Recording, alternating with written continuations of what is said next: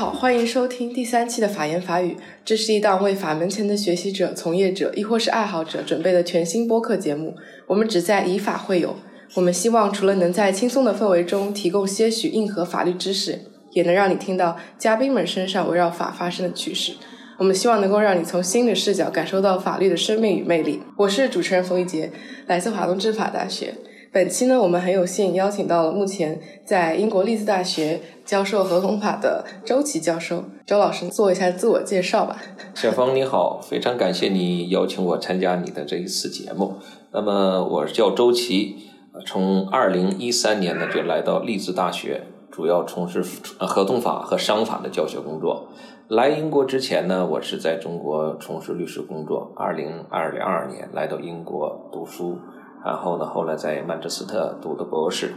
开始了我第一份的这个学术工作，是在谢菲尔德大学。然后，二零一三年加入利兹大学。现在在利兹大学呢，主要是负责咱们商法项目的所有硕士的管理和咱们二加二项目和中国合作伙伴的这个啊管理工作。啊，对我也是啊，因为参加了学校二加二的项目，所以呢，有幸可以在后两年来到利兹大学学习，然后也就认识了周老师。那么，周老师刚刚听到您二零零二年就来到英国了，嗯，对，当时您是来英国是什么契机？就是继续法律的深造吗？啊，因为呢，是在我当时在国内从事律师工作的时候呢，我发现呢，我主要是从事当当时的中俄对俄的贸易。那么在对俄贸易过程中，我发现呢，大家都选择英国法作为他们的准据法，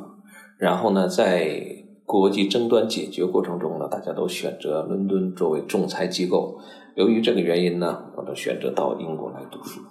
啊，然后就留下来了。哦，就留下来了。那当时来英国的话，是选择去哪一个大学去继续深造？因为当时呢，我的选择性不是很多。啊，我的英语不是很好，所以说呢，当时的英语要求是比较高的，好的大学都要求七分。当时呢，我还没有考到雅思成绩，所以说选择性就比较比较少一些。那么当时我是跟语言班的课程和学习上下一步上硕士紧密的联合在一起，选到英国南部的一个小镇叫伯恩茅斯，在那里呢，刚开始呢，成学了有九个月的英语，然后呢，参加了硕士学习。啊，是这样。那后来的话，您这个在硕士的学习过程当中，当时有想过，就是是想要留下来继续读博士，还是继续回国工作的问题？当时，嗯，当时刚来到英国的时候呢，主要的想法呢，就是想通过一年的学习，对英国商法有全面的了解，然后回国呢继续从事实践工作。但是呢，通过一年的学习，我发现呢，一年的学习时间不够。啊，学习完以后呢，对英国的法律并没有完全的啊全面性的了解，那么也没有想取得自己想取得、想求学中想取得的目的，所以说呢，就当时就在考虑是进进一步求学的这个想法。那么在我开开始读硕士的第一学期呢，就有这个想法，说是呃，既然这样，能不能在这边继续深造读博士呢？呃，由于这个方方面面的原因呢。啊，经济上的原因呢，如果要是拿不到奖学金的话，那可能这条路就走不通了。当时的中国来英国读书的人呢，并不是很多。你比如说，在我们学校，呃，我们班里呢，大概有十几位同学，就我一个是中国人。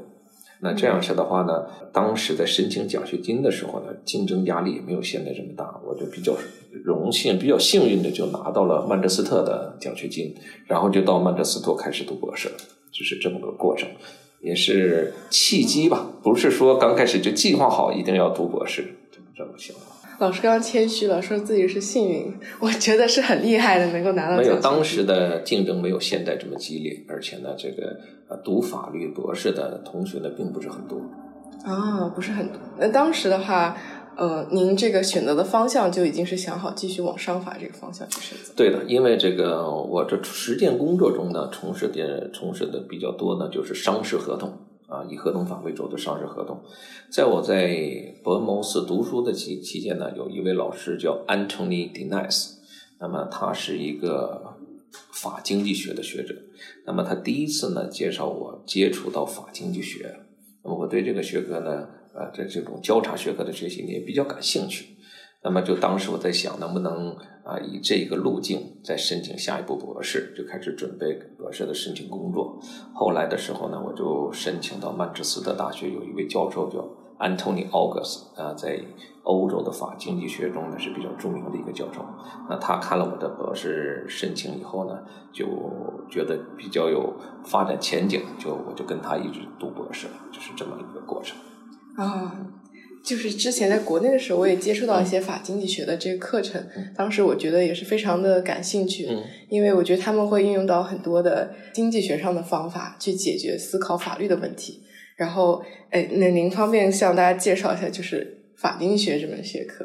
呃，法经济学这门学科呢，实际上呢，它它的发它的起源到现在呢，历史并不长。那么，主要起源于一九五几年到六几年的这个所谓的芝加哥法学派。那么当时呢，采取的办法呢，就是用经济学的原理使用到法律研究过程中。它主要回答呢是两个问题。第一个问题呢，就是法律它的效率是什么？那么如何用最啊少的成本？来取得法律所达到的最大的目的，运用经济学比较传统的理论，你比如说微观经济学的理论和价格理论。那后来呢，又发展着很多的比较复杂的啊建模方法，比如说博弈论的应用。那么呃，这是第一个问题。那么第二个问题呢，就是说如何运用法律来调整人的行为？它在因为经济学的研究的问题呢，主要是。啊，调整人的行为，经济上行为 incentive 这些问题，所以说它自然而然呢，它就发展起来了。那么在刚开始进入法学研究的时候呢，法经济学呢，它比较啊比较简单。那么它的呢，还是运用经济学的一些思维方法。你比如说，这个人的行为啊，都考虑到它是有成本呐，它有是收益啊。如果我们通过法律增加它的成本呢，就会减少这个人的这某方面的行为。如果我们鼓励们人们从事哪些行为呢？这用法律呢，就增加他的利益。那么后来随着这个法经学的发展的这种传统性的，叫做 traditional law and economics 呢，就出现它的它的问题。它的问题就是跟经济学一样，传统的经济学它有一些建模和理论的方法。你比如说，他想的人们的理性化啊，信息的完全性等等这一些呢，都呃不符合现实。那么人呢，肯定会犯很多的错误，然后呢，不可能你的就知道你自己的想法是什么。那么同时你在做决定的时候，也不可能有所有的信息给你来做完全的决定。后来呢，大家就会发现这个法经济学和经济学啊，传统经济学研究有一样的问题，就是说提出的理论并不能够完完全全的啊证实的是社会中人们的行为就这样。那么在一九九零年之后呢，就新兴起新的一种学科，在法经济学发展出来呢，叫做行为经济学啊，行为法经济学 （Behavioral Law and Economics）。那么这种方法研究呢，彻底颠覆了传统法经济学的这个理念和它的这个研究方法。首先呢，它是一种以实证、实证研究为主的，结合了心理学为主的这个研究方法。那么传统的法经济学呢，是采取建模的方法，在遐想人是怎么样行为。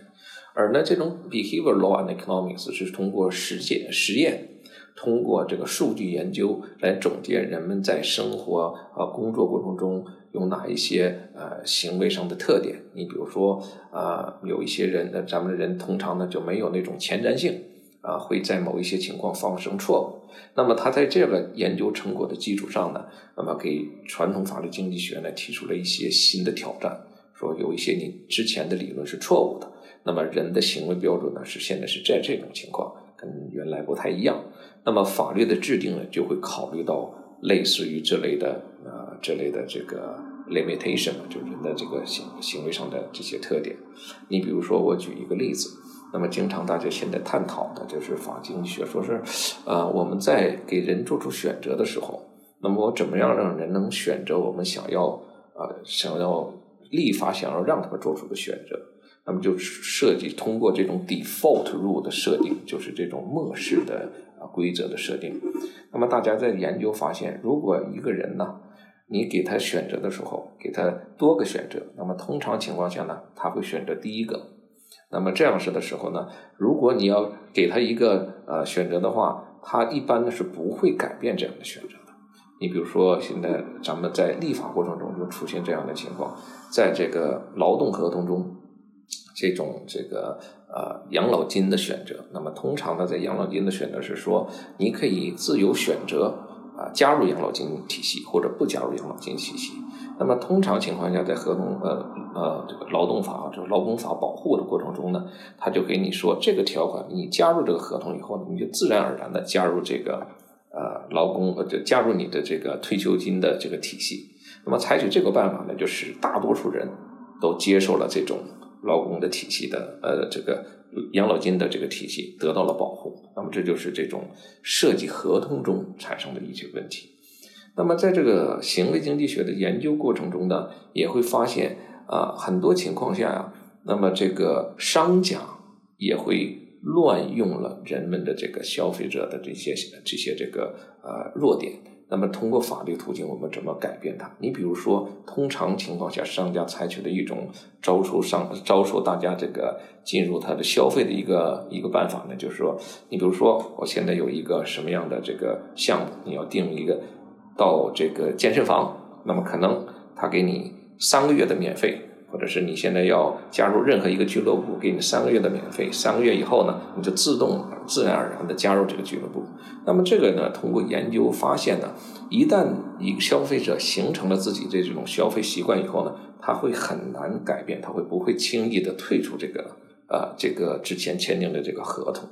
那么这里边就出现一个问题，那么可能是最后发现呢，这个消费者他选择的这个消费行为，并不是他真真正想要的。那么很多商家呢，就利用这一种消费者的心理呢，啊，这个进进行一些不规范的操作。那么从立法的角度来讲呢，那就是说，怎么样我可我们可以通过立法防止这种情况啊？所以说，这个新的法律经济学提出了一些比较现实而且呃比较有价值的立法的资料吧。那么同时呢，新的法律经济学呢，它也有一些对传统的法律提出了一些呃比较有争议的问题。你比如说，就刚才我们说的，通过这种这个呃漠视规则的设置，来想要这个当事人呢取得立法的目的。那么其中一个应用呢，就是在这个呃医疗法中，就是有一个很大的争议。那么之前呢，现在呢，各个国家面临的一个问题呢，就是在人体器官捐献的过程中，那么器官的短缺。那么通常大大家传统接受的观点呢，是说大家是否要在自己死后想把器官捐赠的方法呢，是采取这种你自愿加入的方法。那么就是说，你只要你要想捐入，你要填一个表格，然后呢入党，一旦呢这捐助这呃机会出现以后呢，你可以捐助。那么，这个行为经济学呢，就提出了一个这样的观点：那既然我们可以采取采取这个漠视的这个办法，那么他们现在呢，你比如说在英国啊啊，已经出现这个法律的规定了。你如果要是取得了驾照后，那么你自然而然的你就同意捐赠你的器官。那么就是，如果你要是不想捐赠的话，你要在领取驾照的时候呢，你要说清楚你选择不加入。那么这里边呢，就存在对传统的咱们理解法律就有一个问题。那么捐赠呢，实际上是你自己的意思表示。那你这样利用这个捐赠人的心理上、行为上的弱点，使他漠视的接受捐赠，那么这一种纠正是合理和不合理的？所以说这个产生了很多的争议。那我只是提出了这么一个呃例子给大家借以参考。那么另外一个更重要的行为法经济学提出一个挑战，呃，给法学研究提出了一个。呃，契机呢，就是说要用科学的方法研究法律。那么传统的研究方方法呢，从有从这个哲学的方法来研究，有从这个啊注释法学派语言方面来研研究，有从政治学的研究，包括经济学的研究。那么这些研究呢，啊，可能呢都有它自己的局限性，就是不是建立在真正发生在社会中所存在的这个数据。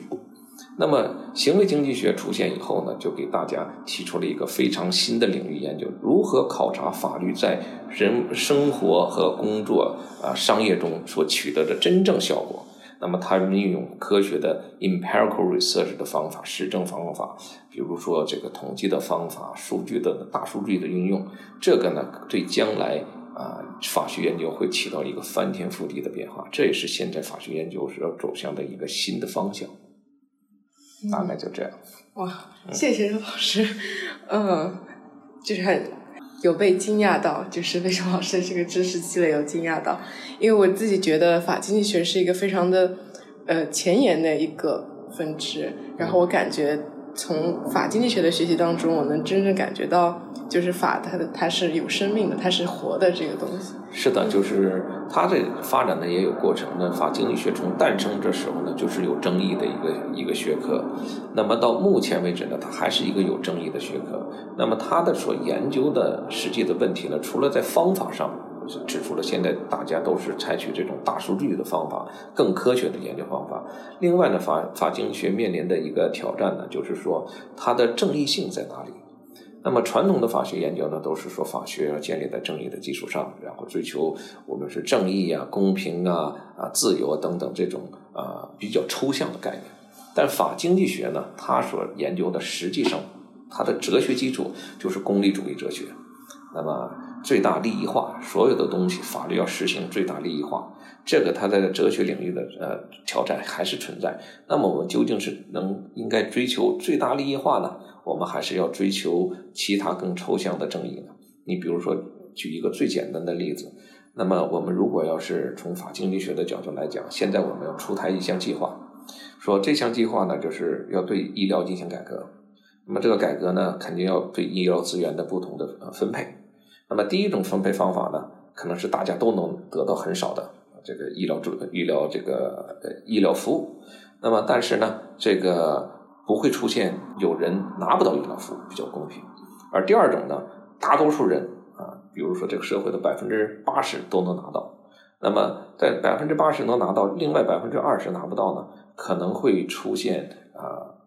这个失去生命啊，没有治疗的机会。但是拿到百分之八十的大多数人，他所得到的利益呢，可能要超于之前第一种情况。那么面临的一个价值选择就是说，这两种不同的立法方法、不同的方呃不同的这个计划，你选哪一个？那法律经济学呢，通常它是说利益的最大化。它如果第二种情况会牺牲少数人的利益呢，它是啊比较推崇这种方法的。那么，如果从传统的法学思维去看呢，那可能第二种方法没有第一种方法公平。那么这个问题怎么解决呢？还是一个非常非常具有这个挑战性的问题，争议了很多年，我觉得也没有一个好的解决办法。自从法学研究诞生，从哲学中分离出来以后，这个所谓的公平正义就没有一个彻底的解决。那么这样的研究、这样的讨论，我想还在将来的几代人中还会继续下去。这只是它存在的它的弊病。那老师，您会不会觉得，就是我这也是我突然想到，您会不会觉得，就是法经济学它其实会重新定义一下大家的这个正义观念呢？比如，他觉得让最大多数人获得幸福，其实就是一种正义的体现。呃，是，这是他的哲学的出发点。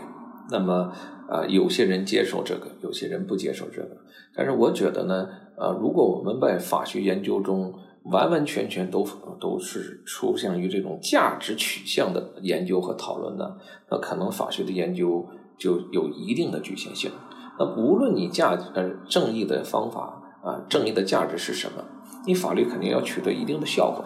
那么这个效果的研究，你必须采取科学的方法来说。好，即便我们是追求正义了，你出台的这个法律究竟是有效无效？那么啊，它的成本多与少？那么这些都是有价值定义在里边的啊，也法经济学至少能提供一些研究上的结果给大家做出选择，来审查你法律效果。那么这个方法呢，传统法律经济学的研究恐怕现在已经过时了，那还是要依照科学的方法、科学的研究方法、大数据的基础上进行研究。嗯，实际上呢，现在呢，法经济学的研究呢，真是给。这个法学研究啊，提出了一个新的方法论。那么，这个可能这个我在谈这个问题呢，对于咱们将来想从事学术研究的同学呢，希望给他们一些启迪。所谓的法学研究，如果只从法律本身来研究，无论是文艺的解释啊，或者是理论的结构啊，包括咱们中国啊法学者比较推崇的这种传统性的。这个架构结构大陆法系的研究方法啊，那么你们是跳不出来法律研究的框架的。因为法律说到家，你再怎么研究，它只是用语言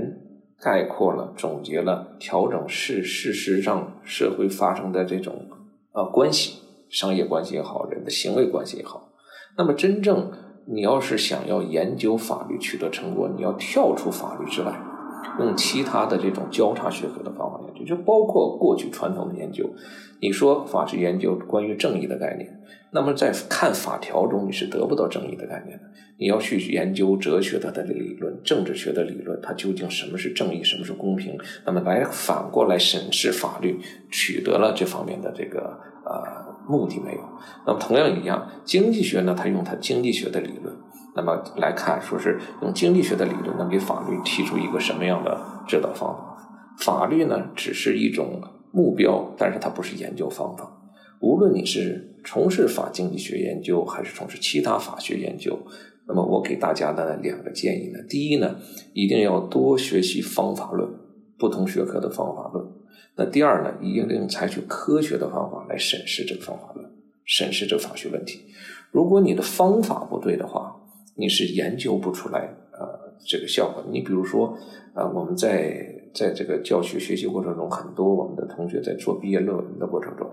啊，他说我来看啊，看那个，比如说现在的刑法制度是否能有效的这个制止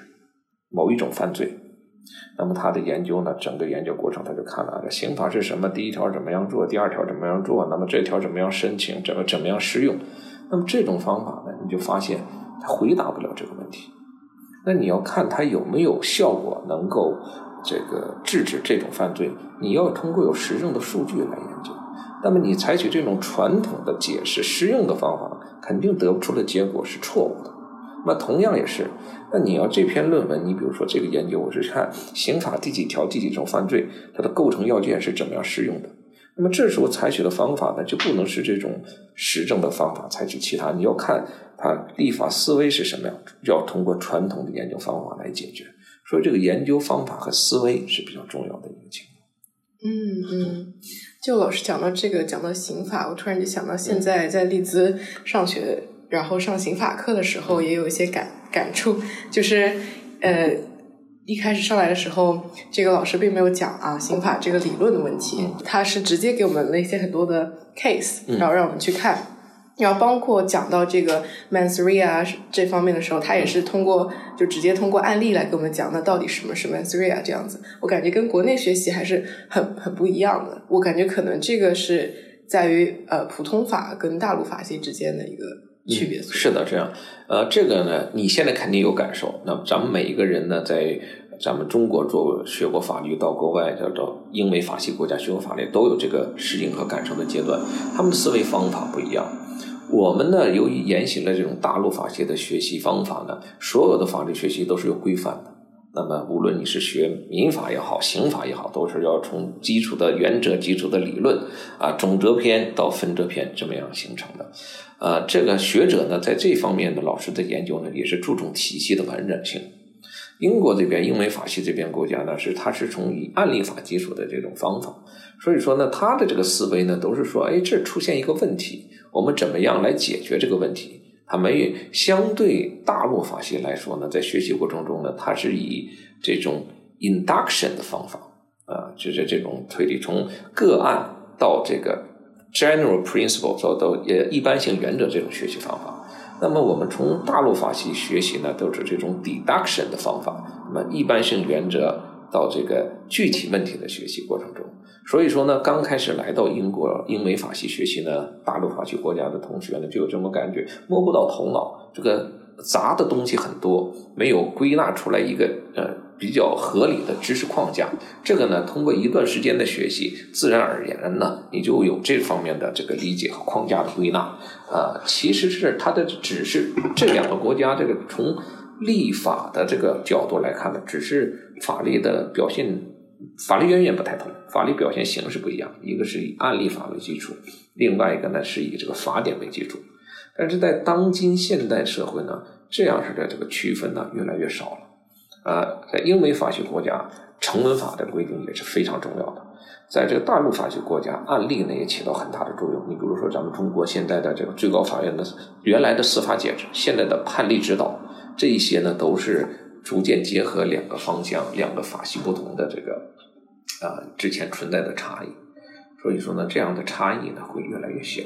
嗯，我也注意到这点了，因为我注意到今年的最高院就有这个政策，就是它有这个措施，就说要大家要一定要重视这个指导性案例，然后如果有这个案例的话，应该是去先去遵从这个案例这样的说法。那这里要给我们的普通的那个不是学法律的这个听众们做一个科普了，就是大家可能对普通法到底是什么还不是很了解，嗯。我了解的普通法呢，它其实是诺曼征服之后，这个诺曼登陆之后，从习惯上和从普通法庭上总结出来的情况。因为呢，传统的所谓的普通法呢，啊，就是说在大家在生活过程中呢，形成了一些规则，然后呢发生争议以后呢，由法院把这些规则呢通过案例的方法确认下来。那么这个是它整个发展的这么一个过程，呃。实实际上，你要看这个它的发展的这个渊源来看呢，你就看罗马法的发展。那么之前他在制定过程中也对案例研究是很重要的。早期罗马法学者对判例学说怎么样的研究也是很重要的。只不过是呢，啊，大家我觉得有的时候呢过分强调了形式上说普通法和这个呃呃这个所谓大陆法系成文法之间的区别。就包括我们学习法律，在国内学习法律也是对案例研究很重要的。你你比如说我在国内学习法律的时候，当时呢相对来说资料比较少，咱们的法学研究呢相对啊国外呢起步呢比较晚。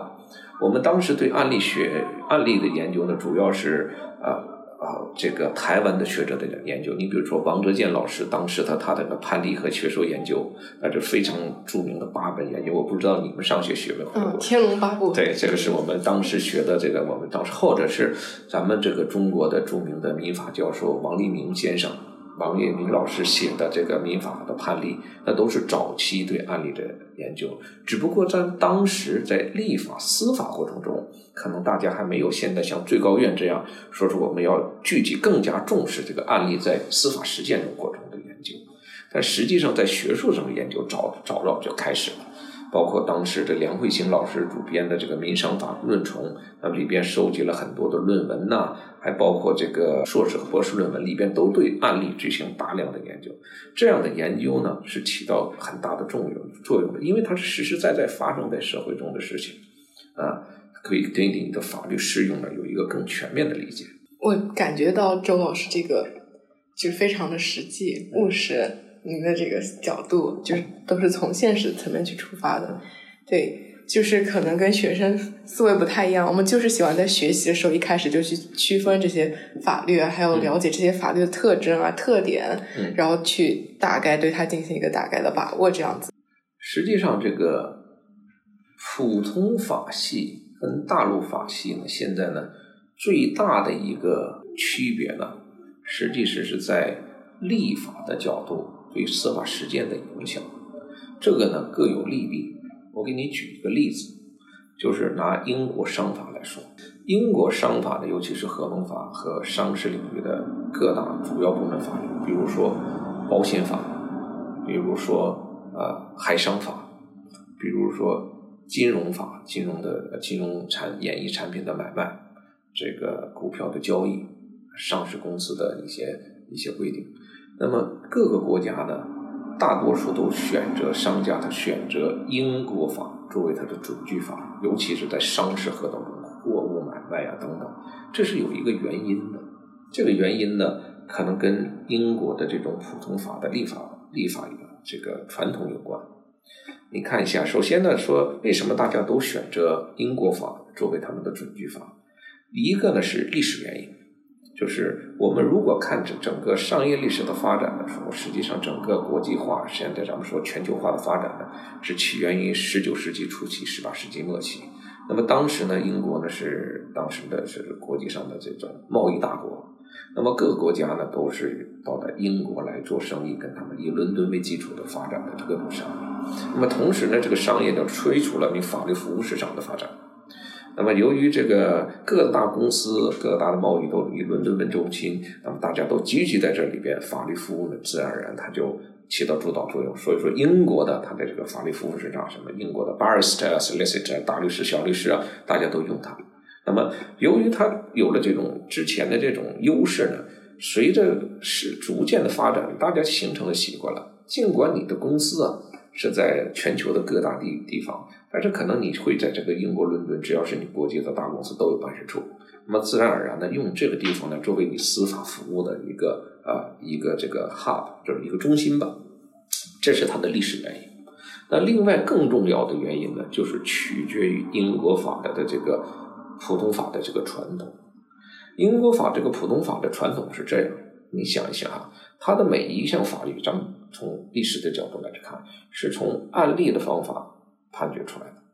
那么案例是从什么上发展发展出来的？是从啊商事争议之间发展出来。那么一个两方当事人发生争议以后，到法院诉讼，最后变成法律。那么你想一想，当事人一般的小的这个商业或个人呢，是一般是很难打得起官司的。那么什么样的人，什么样的主体会？才开始法律诉讼的，那一定是那些大的公司，或者这个法律决定会影响对他公司影响很大的。那么只有这样是，你比如说，他是一个呃这个保险公司，那保险公司他发现现在这个争议，我如果不解决的话，将来不但这个问题我解决不了，我将来所有的客户都可能告我。那么他就想，我这一次性的就把这个问题解决了。那么这样时呢，他就开始了诉讼。诉讼以后呢，你提出你的观点，我提出我的观点，最后法官呢，啊，说好，那么这个问题就这么解决了，它变成法律制度呢，继续延延迟下去。那你看这个情况，那么实际上就是一个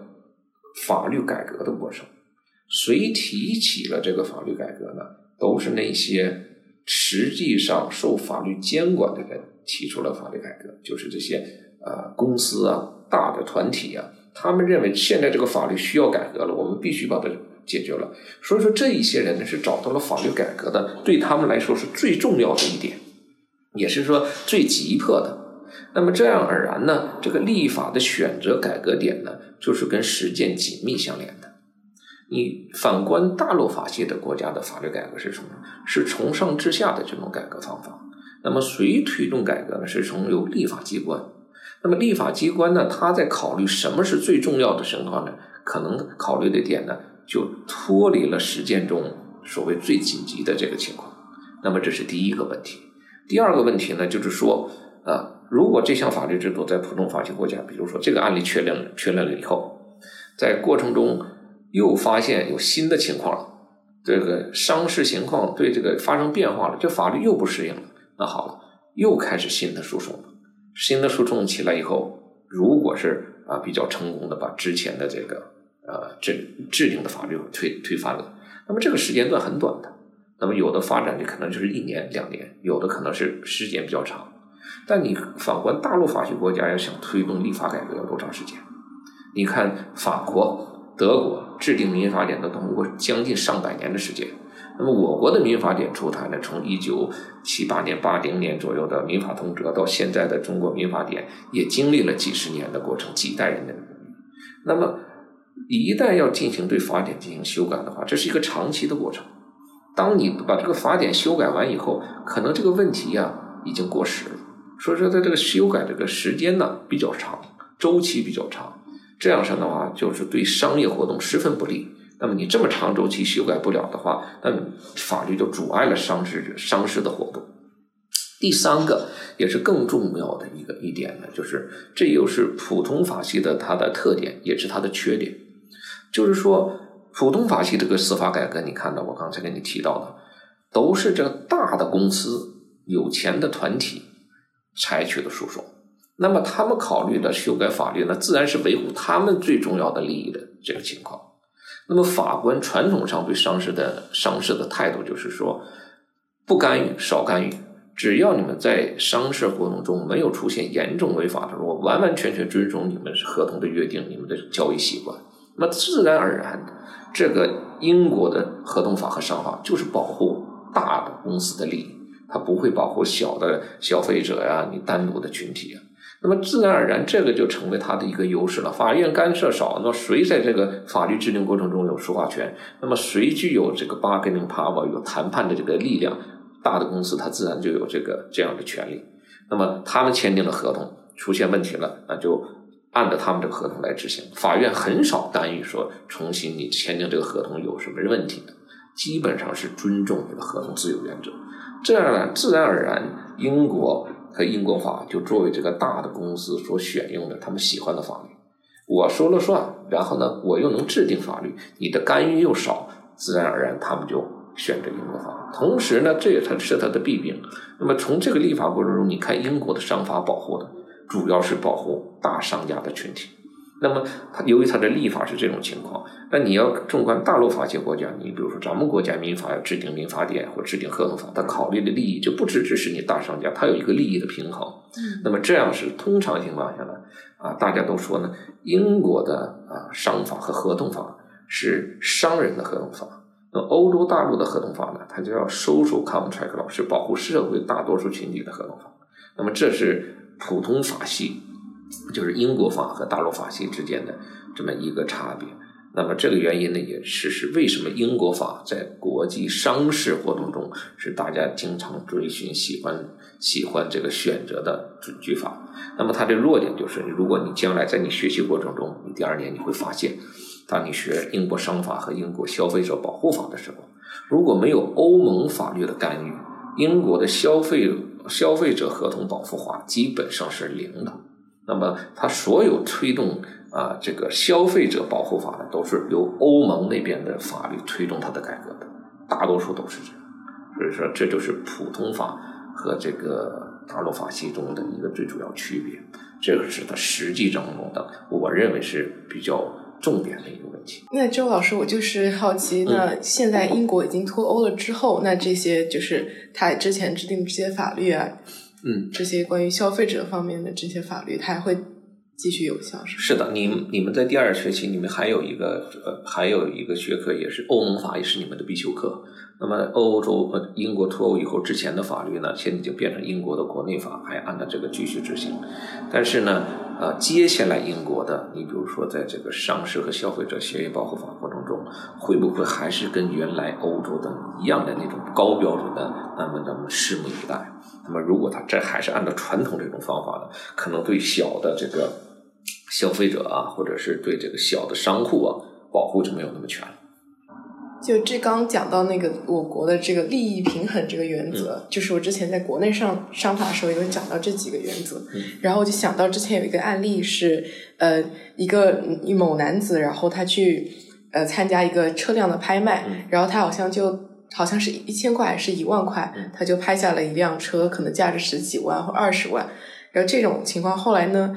法院是认定它是无效的。嗯，那么这种情况的话，您觉得就是在英国这这块会有什么不一样的地方？呃，你你说，首先说这个情况，就抛开其他具体的法律的细节问题，如果就仅就你说的这个事实部分，那么肯定是英国法是遵循的。那么中国法说它这个无效呢，是可能是合同显示公平，是可以撤销的这种情况，会出现这个平平衡利益公平。那么这里边就有一个问题。就是这个理论问题呢，就是合同自由 （freedom of contract） 这个原则，我们应该尊重它到什么程度？那么你像这种情况，你说如果要是法院说是你由于你的价钱给的少，那么你就这个合同显示公平而是可以撤销。那么如果要是这样的进行规定的话，你是不是给了法官很大的自由裁量权？那么就是在合同自由的过程中，法院有法官有很强的这个。呃，干预能力来，他进行价值判断，什么对你好，什么对你不好，是不是公平？而你自己本身的这种这个协商，自己尊重你自己的合同意思表示呢，就受到了这个限制。那么英国合同法呢，是肯定是最大程度上是世界上所有合同法中最大程度上遵循合同自由原则。那么实际遵循合同自由原则，它的另一个说法是什么？就是保护强者嘛。那么，如果你是一个，你比如说你，你现在你跟咱们大学进行协商，签订你的入学合同，实际咱们你跟大学之间就是一个合同关系，你有机会跟大学改变合同条款吗？你有机会跟大学谈论你的这个呃这个教学的课程啊，或者是改变你的交的学的学费啊，那么这就是没有没有这种可能性，实践中是不可能发生的。那么他既然遵循这种合同自由原则，那就是遵循保护强者的原则。这就是又说回刚才我说的这个情况，为什么这样？那么同时呢，你像中国的这种大陆中国这种法律规定，给这个法院很多的这个自由呃自由裁量权吧，啊，可以干预到合同自由。那么也有另外一个弊病，那就是说它影响了商事的确定性。我给你举另外一个例子，那么这就是关于咱们国家合同法中违约金的规定。这等你上合同法等咱们第二学期的时候会讲到这个问题。像咱们中国合同法中有这样的规定：如果这个违约金约定啊过高了、过低了，那么法官呢可以根据实际的损失进行裁量，往高调、往低调。那么这个规定究竟是好还是不好的？那么用从另一个角度来讲，这个规定可能会给商事招来一定的问题。那么第一个问题就是你要考虑到，既然当事人约定违约金，他为什么约定违约金？他约定违约金的原因就是说，我不想让你法院干预之后呢，可能我这个违约金你法院判断不了，它就升高就升低。所以说，我们有了违约金这个约定呢，就排除了你法院将来如果我们一旦发生违约，进行损害赔偿的计算。这个计算我们已经计算好了，你跟我之间已经决定了。那么你要是呃让法院将来说好，你可以约定，你约定完了以后呢，我还可以干预。那么我们还有约定，它有什么意义呢？那么这就是产生了这种情况。在英国法中呢，对于违约金的约定，它有一个很很这个明确的概念：一种是违约金，一往一种是惩罚性条款。要是违约金呢，就有效，不管你高了低了啊，这只要是在约定的时候是合理的，即便之后高了低了，我们也遵循这个法官不会干预。另一种呢，如果是惩罚条款呢，就是无效。无效怎么办？那就按照之前这个呃法律上规定的计算方法来计算。那么这个例子呢，就反映出来两种国家两个法律体系对这个合同自由的理解不同。一种是完全尊重，啊，另一种呢就是我要有限的尊重，给法官一些自由裁量权。那么这个法官这一旦有了自由裁量权的话，他有没有一个标准来限制这个自由裁量权呢？那么什么情况下他可以？像这说是拍卖这个显示公平，什么情况下能确定它不是显示公平的？那这就产生了法律的不确定性。还有，你比如说有一些其他的例子，你比如说在咱们中国的呃大陆法系国家呢，民法的基础啊不是意思之治，而是是诚信原则啊。那么它不但是合同法的原则呢，也是这个这个民法的最基础的原则。那么诚实信用原则在合同法中的体现呢，就是在合同协商过程中，那么双方当事人对双方都有注意义务。你比如说，我该跟你协商过程中，我要有一些呃信息披露的义务。我的这个产品有最大的缺陷，我要啊告诉你是怎么怎么样。而在英国合同法，在合同协商中就没有诚实信用原则，就是在这个合同协商过程中就没有诚实信用原则这一般性的原则，我没有任何义务。跟你说，我这个产品有什么什么问题，你来自己看，我来自己看。那么这样式的话，这也反映了他的这个合同意思之指法院干涉少的这个原则。所有的这些情况呢，都反映了他保护强者，保护这个商事中的强者。你比如说，我们在审查任何这商事协商过程中，你公司资源多，你专家多，自然而然你能发现这个问题。我的公司小，我没有能力去查，自然而然我发现不了问题。那一旦发现不了问题，合同一签订的话，那就是自己承担自己做出决定的结果。所以说，这是这英国法的特点，也是你可以说它从一个角度鼓励了商事发展，那么吸引了各大国家的这个商事大的商事群体选择它这个法律。另一个角度来说，就是英国法缺乏对中小商事主体的保护，这也是它的它的弊病。嗯，对，这个问题我觉得他讲到最后还要讲到这个两国的国情不同啊，就是他们的这个根本的这个社会制度问题不同，可能是这样。对，嗯嗯，想到这里还有就是我之前有听说过一个说法，就是说呃，为什么做用英国法作为这个准据法？还有因为呃，像中国它比较多的这个节假日的变动，嗯就可能今年这天不放假，明年这天就放假了。嗯然后像在英国的话，它可能就是说比较固定，嗯你已经早就知道了这个假期到底是什么几天到几天，哪一天是哪一天，是这样吗？我觉得这个问题有点牵强吧。你像咱们国家放假也有，你比如说呃，这个比如春节放假，那也大家都知道放多长时间，只不过根据咱们的传统的日历来确定这个呃时间是什么。我估计这个可能不是最重要的原因，可能是要想吸引商事活动啊。呃，这个问题比较复杂，我觉得从两点来谈。第一点呢，如果你要想吸吸引商事或商事主体到你们国家来投资，到你们国家来就选择你们的法律服务市场、法律制度，你必须你的法律制度要维护他们的利益，商家是逐利的。那么这样是，你像英国法为什么这样？除了传统原因，就像我刚才跟你说的，它就保护你。那么另一个原因呢，就是说我们国家现在你想建立一个什么样的商事发展环境？那么像英国的这种环境，究竟对你是好还是不好？那么你整个国家的商事法律都保护这种强者，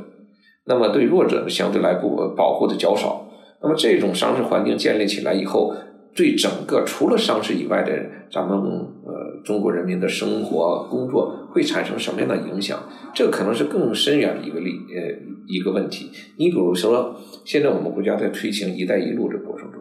中国在国际的计划呃国际的地位现在逐渐加强。那么地位越来越重要，自然而然的，咱们是第二大贸易国，很多国家要跟咱们进行贸易，没有选择性的，就像原来英国作为主要贸易国一样。那么这就是咱们一个树立咱们中国法律秩序的这一个一个契机，包括咱们国家现在建立的这个呃中国国际商事法庭，在我知道是在呃广东有一个，在西安有一个。那么这样式的话，是想通过这种方法来呃解决更多的在这个“一带一路”中提供一些司法的服务。那么这个时候需要思考的问题就是这样。那么你在制定这个法律秩序过程中，是沿袭这种只尊重合同自由的方法呢，还是正建立一个更公平、开创一个新的一种发展商事法律的呃路径呢？这是一个大问题，我不回答不了，但是肯定是值得思考的，